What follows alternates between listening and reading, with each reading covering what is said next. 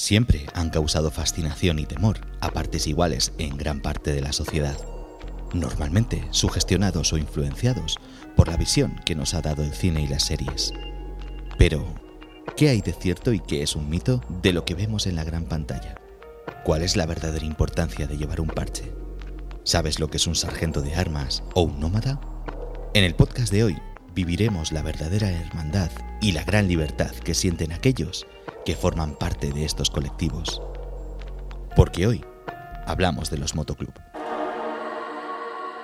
¿Me acompañas a saber algo más?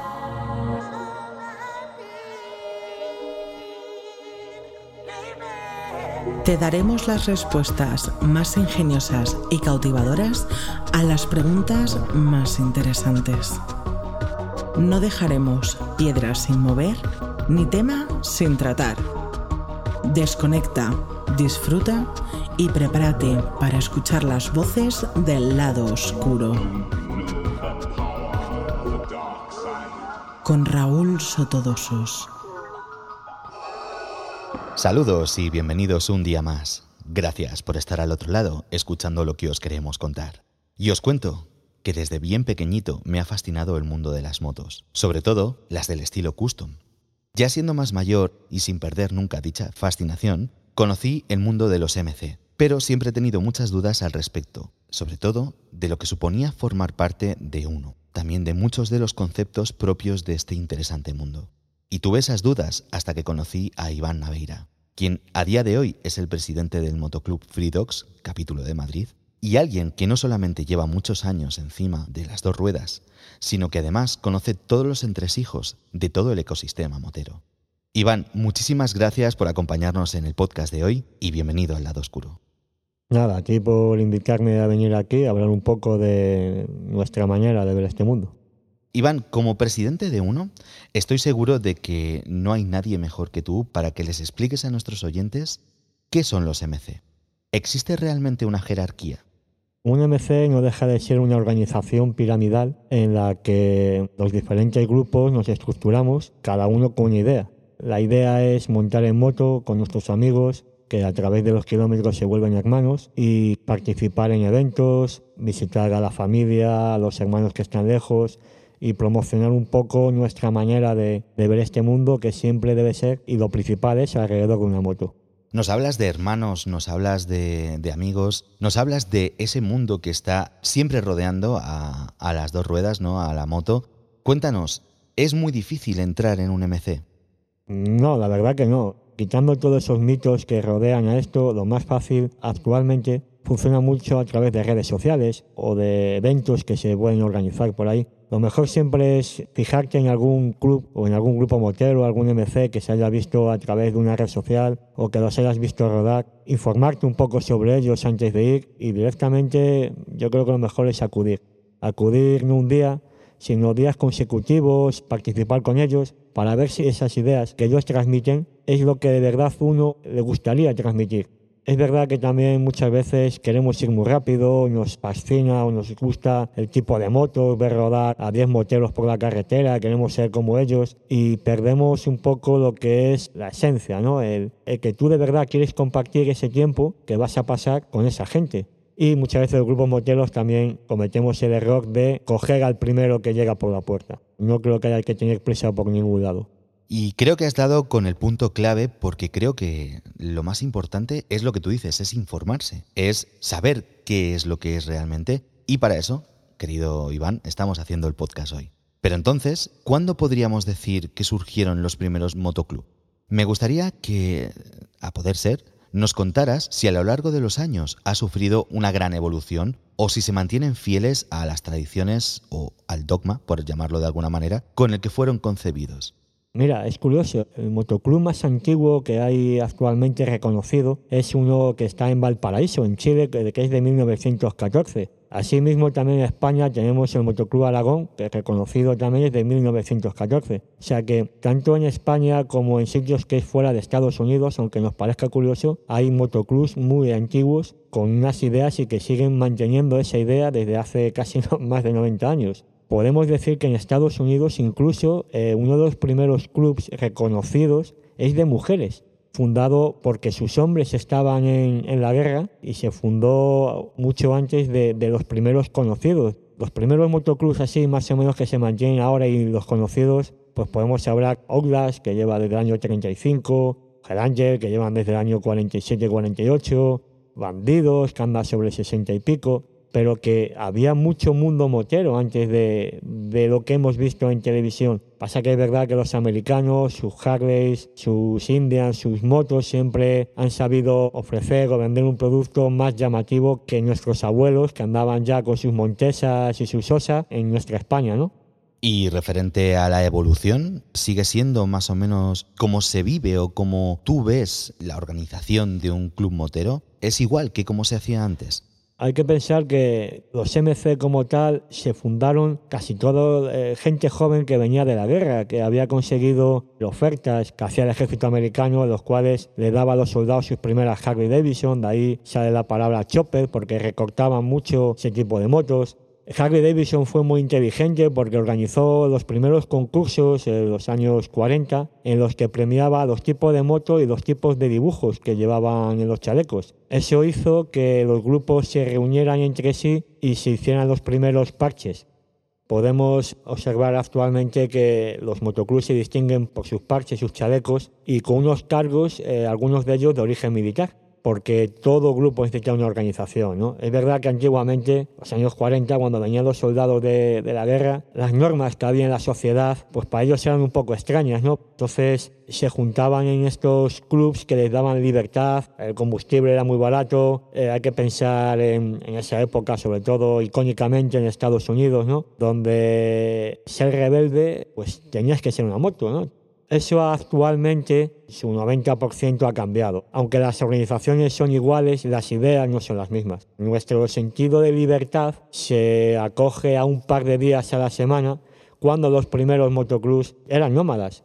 Aunque se fundaban en una localidad, esta gente solía coger la moto y rodar y salir fuera de su estado. Y así se iban creando los capítulos eh, sucesivos que muchos de los cuales aún siguen todavía. Esto que nos estás contando eh, me suscita algunas dudas de cara sobre todo a los diferentes colectivos que existen eh, alrededor de todo el mundo de las motos. Yo mismo, como sabes, estuve en uno de dichos colectivos hace ya un tiempo, pero este no era un MC, no era un motoclub, era un grupo motero. Así que te pregunto, Iván, ¿qué tipos de colectivos de moteros existen a día de hoy?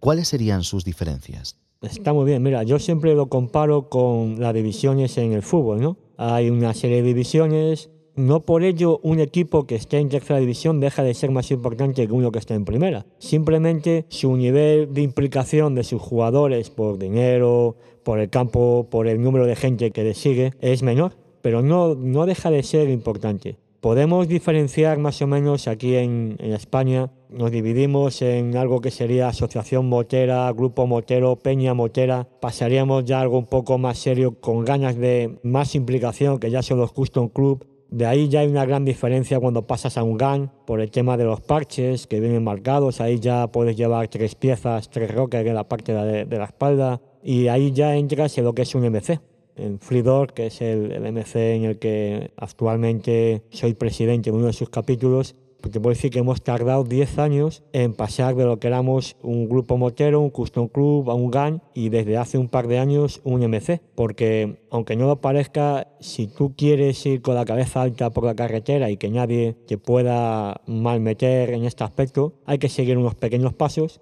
Tú puedes permanecer 80 años como peña motera Mira, yo puedo decir, yo tengo un grupo de amigos eh, moteros muy importantes en Cáceres, los cuales llevan yo creo que 19 años con su estilo de vida y no han cambiado de, estado, o sea, siguen siendo lo mismo que hace 19 años. Yo creo que un MC necesitas una implicación, eh, una imagen, unos valores que igual eh, un grupo de amigos que hace una peña motera no tiene por qué ofrecer. ¿Cuánto estamos aprendiendo hoy, Iván? La verdad es que son este tipo de enseñanzas las que quiero transmitir en estos podcasts para que la gente sobre todo tenga más claro qué es lo que nos rodea, ¿no? Al final, como tú dices, estamos ya hablando de asociaciones que llevan más de 100 años, de mucha gente además, que como tú dices, hay una jerarquía, hay una implicación, unos objetivos, supongo, reglas podríamos llamarlo, ¿no? No estamos hablando de algo que sea, mm, como tú dices, cuatro amigos que se juntan para darse una vuelta con la moto, ¿no? Estamos hablando ya de, algo pues bastante más organizado, y ahora que ya sabemos los conceptos básicos de los MC, me gustaría, dentro de lo posible, que profundizásemos un poco en lo que verdaderamente supone ser un miembro de uno de ellos. ¿Qué es lo que hace mover los engranajes de un motoclub? ¿Cómo se financian? Si yo quiero formar parte de este club, ¿qué es lo que tengo que saber? Y por último, ¿tan importantes son el chaleco o chupa y los parches? Toda organización necesita una jerarquía para que funcione, pero porque tiene un fin. Y aunque sea rodar con, con cinco o seis motos hacia un destino, hay que tener una organización para que eso lleve a buen puerto, ¿no? En eso se marca con los cargos que tenemos. El hecho de acercarte a un MC es fácil. Entras, preguntas, tienes tu moto, siempre tienen que ofrecerte rodar. Yo creo que cuando un MC no te ofrece rodar o tiene excusas para rodar, algo falla. La prioridad siempre tiene que ser rodar y la hermandad se consigue a través de, rodar. Las vicisitudes que ocurren cuando tú ruedas, ya sean 100 kilómetros, 2000 kilómetros, que si llueve, que si tienes frío, que si está la gasolinera cerrada, que si se pincha una moto, eso crea una unidad, una familia que se debe mantener en el tiempo. Por otro lado, cuando tú tienes esas ideas y la gente se acerca a ti para compartirlas, tú tienes que transmitir unos valores. Esos valores se transmiten a través del chaleco. Yo siempre digo a la gente que entra en el, club que para bien o para mal lo que haga me voy a enterar. Porque eh, es incuestionable que cuando van en moto tienen que llevar el chaleco. El chaleco les identifica cuando van en carretera. Entonces, si hacen algo mal, la gente actualmente con la información que hay lo primero que hará será ver el nombre que llevan en su espalda, mirar en alguna página de internet y ver quién es ese tipo que va en esa moto. Pero si hacen algo bueno también la gente lo va a hacer. Entonces nosotros al 100% siempre transmitimos una idea, que va en nuestro chaleco. El chaleco refleja no las ideas propias de uno, sino las de un colectivo. Entonces es muy importante para nosotros porque nos cuesta un tiempo, unos kilómetros, participar en los eventos, ir a visitar a nuestros hermanos, que solo nosotros eh, sabemos lo que ha costado. No es el dinero económico, es el, esfuerzo de, de tener ese chaleco. Alguien que se precie no permite que nadie ponga su chaleco porque un chaleco lo puede poner cualquiera, pero el propio, el que se ha hecho uno, el que se ha cosido uno, ese es como una marca identificativa nuestra. Yo no cuestiono, y en mi club, que cualquier miembro coge su moto y pone su chaleco. Es incuestionable, porque está orgulloso de poder lucirlo. No se lo ha comprado, no se lo han regalado. Entonces, cuando eso cuesta, es muy difícil desprenderte de eso. Sobre el tema de qué es lo que nos hace movernos, yo creo que es eh, el estilo de vida, ¿no? En mi caso y el de muchos de mis hermanos y miembros del club es la pasión el hecho de, poder rodar con gente que no conocías de nada y que 200 kilómetros después llegas, sonríes, te tomas una cerveza, hablas de cómo ha sido, que si los baches que has cogido, que si el mosquito que te ha dado, eso durante el tiempo hace que esa pasión eh, siga creciendo y hace que se cree un pegamento dentro del club, ¿no? Es un estilo de vida. Si tú puedes elegir ir al trabajo en un coche o en un moto, pero no te cuestionas porque te levantas por la mañana, coges la moto y te vas, eso es una forma de vida. Es verdad que muchas veces parece que vamos disfrazados ¿no? en, en la calle, que si los anillos, que si las cadenas, que la manera de vestir, pero eso yo creo que al final es polvo y paja. Yo llevo un cordón en la cartera para que no se me pierda. Llevo un anillo que me han regalado porque me gusta y lo llevo cuando voy en moto pero no lo llevo para trabajar, es evidente, ¿no? Pero mi chaleco de cuero siempre va conmigo.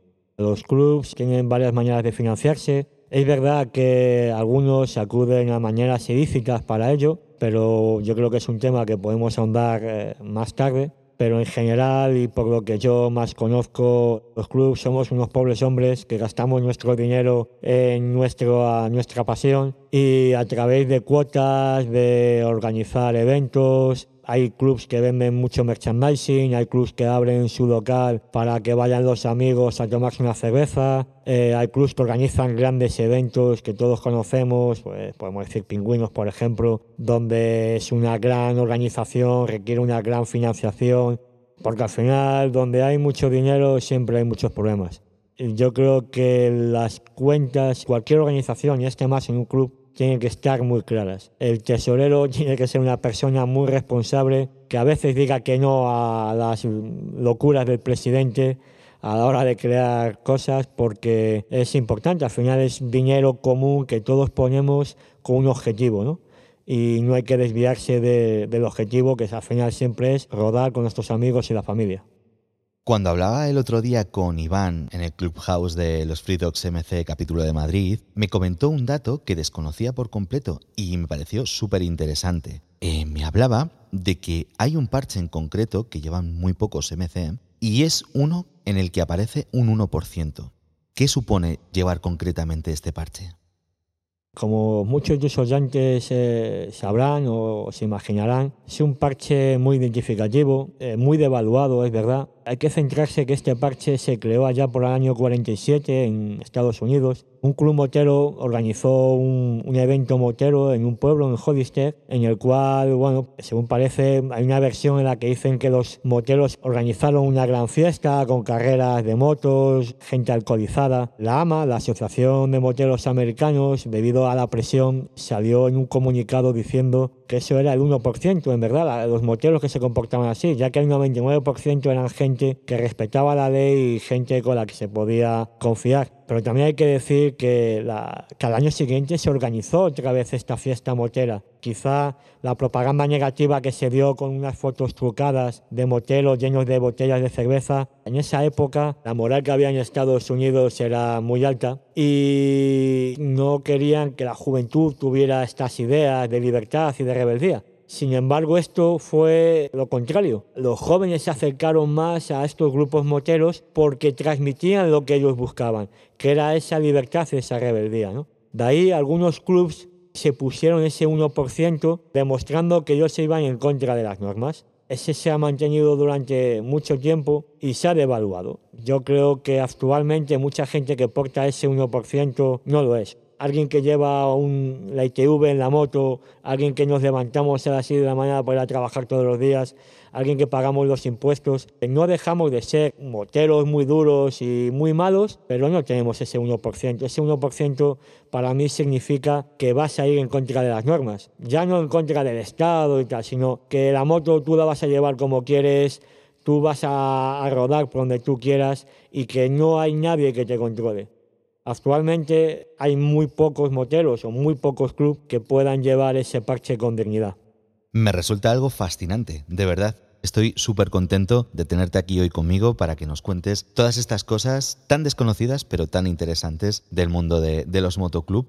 Iván, antes nos comentabas algunos términos que a lo mejor a nuestros oyentes les queda un poco desconocido. Nos hablabas de presidente, nos hablabas de un secretario, me gustaría que nos nombrases un poco esa jerarquía que existe dentro de un MC. ¿Cómo sería? Pues mira, eh, Raúl, casi todos los MCs que he conocido funcionan con un sistema muy similar, ¿no? Yo te voy a hablar en este caso del mío, que es el que más conozco.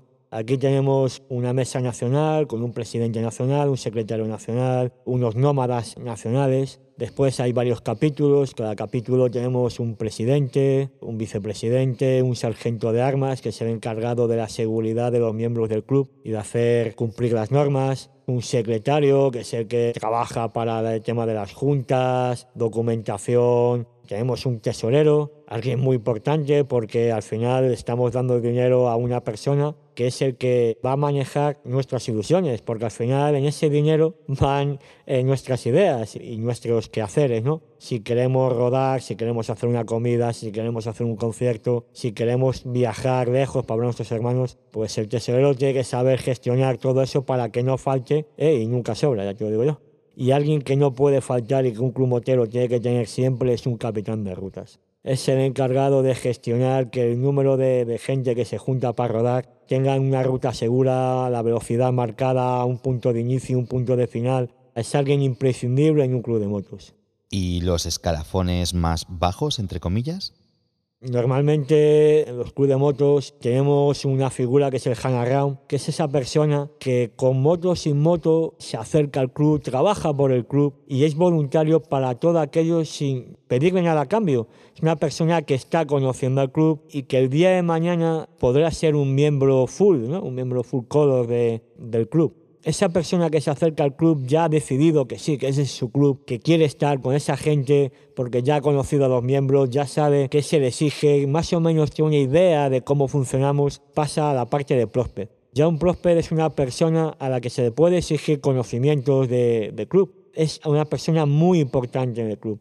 Es alguien que ya conoce la estructura del club, conoce a la gente del club, tiene que empezar a conocer quiénes son las demás personas de los demás clubes, tiene que empezar ya a pensar que el tema de las rutas, el tema de las juntas, ya va conociendo su predisposición, debe ser mayor y también se le exige mayor predisposición.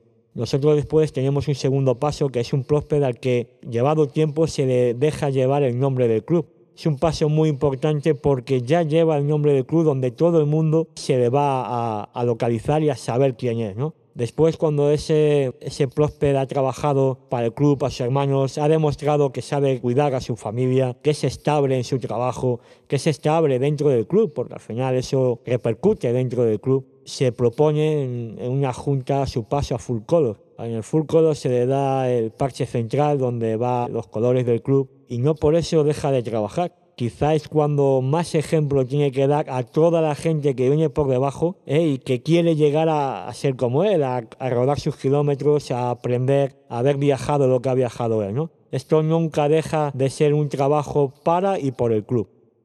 Qué fascinante. La verdad es que me dejas embobado con todos estos conocimientos que nos estás contando hoy. Te voy a preguntar directamente, Iván, y seguramente muy pocos de nuestros, de nuestros oyentes sepan qué es un nómada. El nómada eh, tiene dos variantes. Un nómada es aquel miembro full color de un capítulo que debido a sus circunstancias, por trabajo, por familia, y después de muchos años de estar en el club, tiene que abandonar ese capítulo y trasladarse a algún sitio donde no hay ningún capítulo cerca. Entonces eh, se le cambia el rocker inferior de la espalda y pasa de ser de un capítulo a un nómada es alguien con mucho valor y mucha dedicación al club al cual se le da un privilegio. Hay otra variante de nómadas, que es aquella gente que queriendo pertenecer a un club se le deja la responsabilidad de portar nuestros parches llevando el, el inferior de nómada. Su trabajo es el doble o el triple de alguien que está en un capítulo, porque está lejos del capítulo y tiene que trabajar para y por el capítulo es alguien que tiene que explicar a la gente que no conoce quién es él, quién somos los demás y por qué él lleva esos parches. Aquí estando en Madrid tenemos dos nómadas, los cuales están lejos de Madrid, pero la verdad que hay que admitir que cada vez que organizamos un evento y necesitamos de su ayuda, baja, ¿no? Y eso para mí cuenta mucho porque se tienen que esforzar tres veces más que los que estamos cerca. Al final, la amistad crea hermandad y esta gente que está lejos tiene el mismo fin común y esa hermandad también es trabajo del capítulo mantenerla y que suba, ¿no? que nunca decaiga la moral. Nosotros podemos decir que tenemos nómadas en Valencia, en Orense, en Coruña, en Sanabria, y son gente verdaderamente admirable, ¿no? Inevitablemente, al, al, oír el derroche de conocimientos del que nos haces partícipes hoy, no puedo evitar pensar en una de mis series favoritas, que es Hijos de la Anarquía. Dicha serie además me influenció muchísimo a nivel personal, aparte de regalarme pues un verdadero mare magnum de sentimientos y emociones, y esto me da pie a preguntarte algo que seguramente muchos de nuestros oyentes quieran que les resuelvas. De todo lo que sale en las películas o series como Hijos de la Anarquía, ¿qué es cierto? ¿Qué es un mito? Mira, Raúl, al nivel que yo he conocido o que conozco, he tenido la suerte de poder rodar con mi anterior club internacional en Nuevo México y conocer un poco más el pensamiento de esta gente. Y hay que admitir que el pensamiento de los clubes moteros en Estados Unidos es quizá más serio o con una implicación mayor debido a algunas ideas que ellos tienen. ¿no? El tema de las armas, el tema de los territorios es más complicado. ¿no? Siempre caemos en, hijos de la anarquía, aunque bueno, yo personalmente soy más de Mayans por el tipo de motos y el ambiente de desierto que tiene. Pero bueno, yendo a SOA, siempre caemos en el error de ver al grupo, a ese grupo motero por la parte espectacular las persecuciones, los tiros, las drogas, la prostitución, cantidades y miles de dinero y no caemos en la parte que sí que demuestra durante toda la serie, que es la familia, la hermandad, el compromiso, el sacrificarte por un hermano, el escuchar a los veteranos. Entonces, cada persona que entra en este mundo coge la parte que más le interesa, cada imagen hacia los demás, ¿no?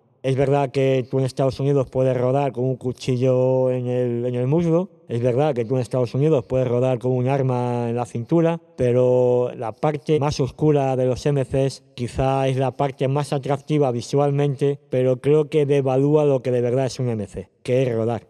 Porque en verdad en esta serie rodar, rodar, rodaban poco. Sí, mucha persecución y mucho por su pueblo, pero perdían la esencia de lo que era ir a otros sitios, también valorando que en Estados Unidos el tema territorial es muy importante. Pero yo creo que nosotros nos debemos de quedar con la parte buena, la parte de montar en las motos, sentido de libertad, el rodar con tus hermanos, el compromiso y esa imagen que, transmitían de familia, ¿no? Eh, cuando se sientan todos en una mesa a comer, esa es la parte que nos tenemos que quedar para tener una idea clara de lo que es un motoclub aquí en España, ¿no?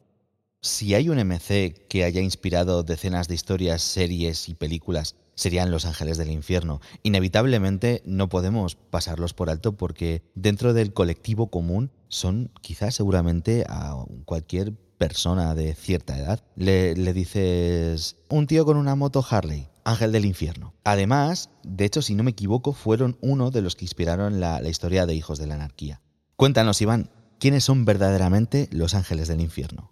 Pues mira, es una cosa curiosa, es un club, la verdad, que lleva desde el año 47-48 eh, existiendo. Yo como friki de este mundo, pues siempre me gusta leer e investigar un poco quién es quién en este mundo, ¿no? Ellos hablan de que mm, se fundaron en California, en sucesivos años iban creándose capítulos y muchos de ellos ni siquiera se conocían. Hasta que en el año 53-54 hicieron como una especie de organización donde ya dejaron sentadas muchas bases ¿no? de lo que son ahora. Ellos mismos así hablan de que su gran impulsor fue uno de sus grandes presidentes, que es Sonny Bagger, el cual transmitió eh, la imagen de rebeldes que, que tienen, ¿no? Eh, participando en películas, en series, en documentales, han sabido ofrecer un producto que se ha transmitido desde hace tantos años y siguen manteniéndose ahora. Es un club de moto respetable por los años que llevan y por la historia que tienen detrás. Es lo que yo me quedo principalmente. Además, si no me equivoco, bueno, pues están por todo el mundo, ¿no? Tienen capítulos prácticamente en, en todos los países, si no recuerdo mal. Así es, es uno de los clubes más grandes que hay en el mundo, aunque bueno, tampoco hay que denostar otros clubes más antiguos. Tenemos Outlast, que es uno de los clubes más antiguos del año 35, Bandidos, un club del año 60 y algo, tienes Vagos. Cuando un club es mundial, hay que valorar por qué es, ¿no? Qué imagen transmiten, qué es lo que ofrecen, qué es lo que reciben a cambio, ¿no? Y nos debemos de fijar quizá en todos estos clubes a la hora de las cosas buenas y de las cosas malas, ¿no? Al final es un club que llevan 60, 70, 80, 90 años funcionando y están ahí. Puedes quererlos más o menos, pueden caerte mejor o peor, pero al final siguen funcionando. Son organizaciones que funcionan porque ahí están. Esto no serían las voces del lado oscuro si no tratásemos algún tema pues un poco más oscuro en el podcast, valga la redundancia. Antes nos mencionabas de ese lado ilícito, de esos clubs que sí que se mantienen como al margen de la ley, ¿Qué nos puedes contar de esa parte como más ilegal y chunga que tienen algunos motoclubs? Me refiero a temas de territorios o de esa financiación ilícita de la que nos hablabas anteriormente. Es verdad que cuando tú tienes como club motero una serie de gastos, ya sea en tu clubhouse, las motos, los arreglos, la gasolina, podemos caer en el hecho, y, no es tan difícil, caer en hacer alguna actividad ilícita, ¿no? Pues se han dado muchos casos aquí en España de clubs que han caído en la venta de drogas, en el transporte de drogas, la venta de armas, en hacer seguridad de locales, dar palizas por dinero, la prostitución, préstamos. Es verdad, o sea, hay que diferenciar que hay gente que es verdad que trabaja para el club y vive del club. Entonces es un, negocio para ellos como puede ser eh, para nosotros ir a trabajar. ¿no? Yo tengo mi trabajo, dedico una parte de mi trabajo a mi club, pero cuando no tienes trabajo y quieres mantenerte en un club, tienes unos gastos. Si tú en vez de tener un clubhouse de 70 metros, quieres tener uno de 120 porque eso va a hacer que atraiga más gente, eso hay que pagarlo. Y muchas veces la manera de pagarlo es la manera más rápida, ¿no? Se han dado casos, y podemos llegar a la hemeroteca, de clubes moteros que han sido desarticulados por venta de marihuana, por seguridad impuesta en locales. Bueno, son maneras de funcionar Cada club tiene que valorar cuál es su camino y en este caso, en el mío, por suerte o por desgracia, somos unos pobres hombres que gastamos mucho dinero en nuestro, en nuestro vicio. Es un poco lo que tú decías antes, ¿no? Es, es como perder esa esencia, ¿no? De la que estábamos hablando y a lo mejor por tener dinero fácil dejas de lado el rodar. Sí, a lo mejor no pierdes esa hermandad, pero como que ya pierdes el objetivo, ¿no? Bueno, Iván, lamentablemente se nos está acabando el tiempo y te garantizo que me encantaría seguir escuchando más de las cosas interesantes como las que nos has contado hasta ahora. Pero no quiero que nos despidamos sin que nos hables de, tus Free Dogs. Cuéntanos algo más de vuestra familia y en especial quiero que se lo cuentes a aquellos a los que les hayas despertado un interés personal por los MC. Muchas gracias por esta pregunta, Raúl. Mira, yo conocí este club a través de ver lo que hacían, ¿no? Yo creo que es la mejor manera ver qué transmiten cuando sacan fotos, cuando sacan vídeos. Y estos cabrones estaban todo el día encima de una moto, se les veía felices, estaban con la familia siempre cerca. Estuve investigando un poco, pues es un club creado a sí mismo, no viene de fuera, es un club de aquí de España, creado por tres locos, tres, cuatro locos, hace ya de unos 10 años. Capítulo principal en Mallorca, ahí fueron unos locos canarios también, eh, queriendo formar parte de la familia. Ahora mis hermanos de Canarias ya son full color, ya tienen sus colores. Un club que, que, trae muchos, muchos moteros. Pues eso será que lo que transmiten de rodar, de familia, de hermandad, es, es lo que la gente al final busca, ¿no? El camino que buscan. Tenemos ahora un capítulo Prosper que tengo la, la suerte, la desgracia de presidir aquí en Madrid Próximamente vamos a abrir un capítulo Prosper que se llama Madrid Sur, una futura familia que estamos orgullosos de que se hayan querido acercar a nosotros. Hay unos nómadas locos por ahí por la península rodando, gastando dinero en sus motos y orgullosos de lo que llevan. Mira, yo cuando entra la gente siempre digo que lo primero es el trabajo, la familia y el club. Si tú no eres estable en el trabajo, no podrás ser estable en el club. Si no cuidas a tu familia, no vas a cuidar a unos extraños. Entonces, eso es lo primero pero también es verdad que intentamos que todo sea uno, ¿no? Que tu trabajo sea beneficioso para el club, que tu familia entre y forme parte del club. Para eso organizamos las rutas, organizamos comidas, eventos, viajamos los kilómetros que haga falta para vernos entre nosotros. Creo que es lo que transmitimos. Entonces, si alguien quiere venir a conocernos, tiene nuestras páginas para seguirnos, nosotros no ocultamos nada que venga, que nos pregunte, que venga sobre todo a rodar con nosotros. Las cervezas se hacen amigos, pero los kilómetros se hacen hermanos. Así que bueno, estamos abiertos a que venga la gente a conocernos. Me quedo con esa frase última que has dicho, que me ha llegado directamente al corazón, que es la cerveza hace amigos, pero los kilómetros hacen hermanos. Me ha encantado. No importa en los años que pasen, siempre me quedo encandilado por este fascinante mundo. Y es que me hablas de motos y me tienes ganado. Iván, no sé cómo darte las gracias por todo lo que nos has contado en el día de hoy y por dar un poco de luz a esto que tanta gente tiene mal idealizado y desconoce tantísimo. De verdad, ha sido un placer escucharte. Muchas gracias Raúl a por eh, invitarme a hablar, a compartir un poco mis ideas, las ideas de este club, eh, cómo lo vemos. Es verdad que muchas veces parece un mundo oscuro, oculto, yo creo que hay que darle visibilidad, eh, tenemos que demostrar que podemos valer para, para, hacer cosas. Cada uno orienta su club para, para un camino. El nuestro está muy bien claro, queremos transmitir esa idea ¿no? hacia los demás. Así que toda mi gratitud para invitarnos y dar salida a mis humildes palabras. Gracias a ti y estaré encantado por pasarme alguna que otra vez por vuestro búnker a tomar algo siempre que me invitéis. Si queréis conocer un poco más a fondo a los Free Dogs, pasaros eso sí por el Facebook de Búnker 64 para el capítulo de aquí de Madrid y Free Dogs, que es su página principal y ahí podréis conocer un poquito más a este gran club motero. En el capítulo de Madrid estoy seguro de que Iván estará encantado de daros las respuestas que os falten, que dudo mucho que os haya quedado alguna después del podcast de hoy. Y a vosotros que estáis ahí, gracias por hacer que esto sea posible. Un fuerte abrazo y hasta la próxima. No olvides pasarte por nuestras redes sociales, así como las de nuestros invitados. Si quieres darnos tu apoyo, lo puedes hacer a través de Patreon.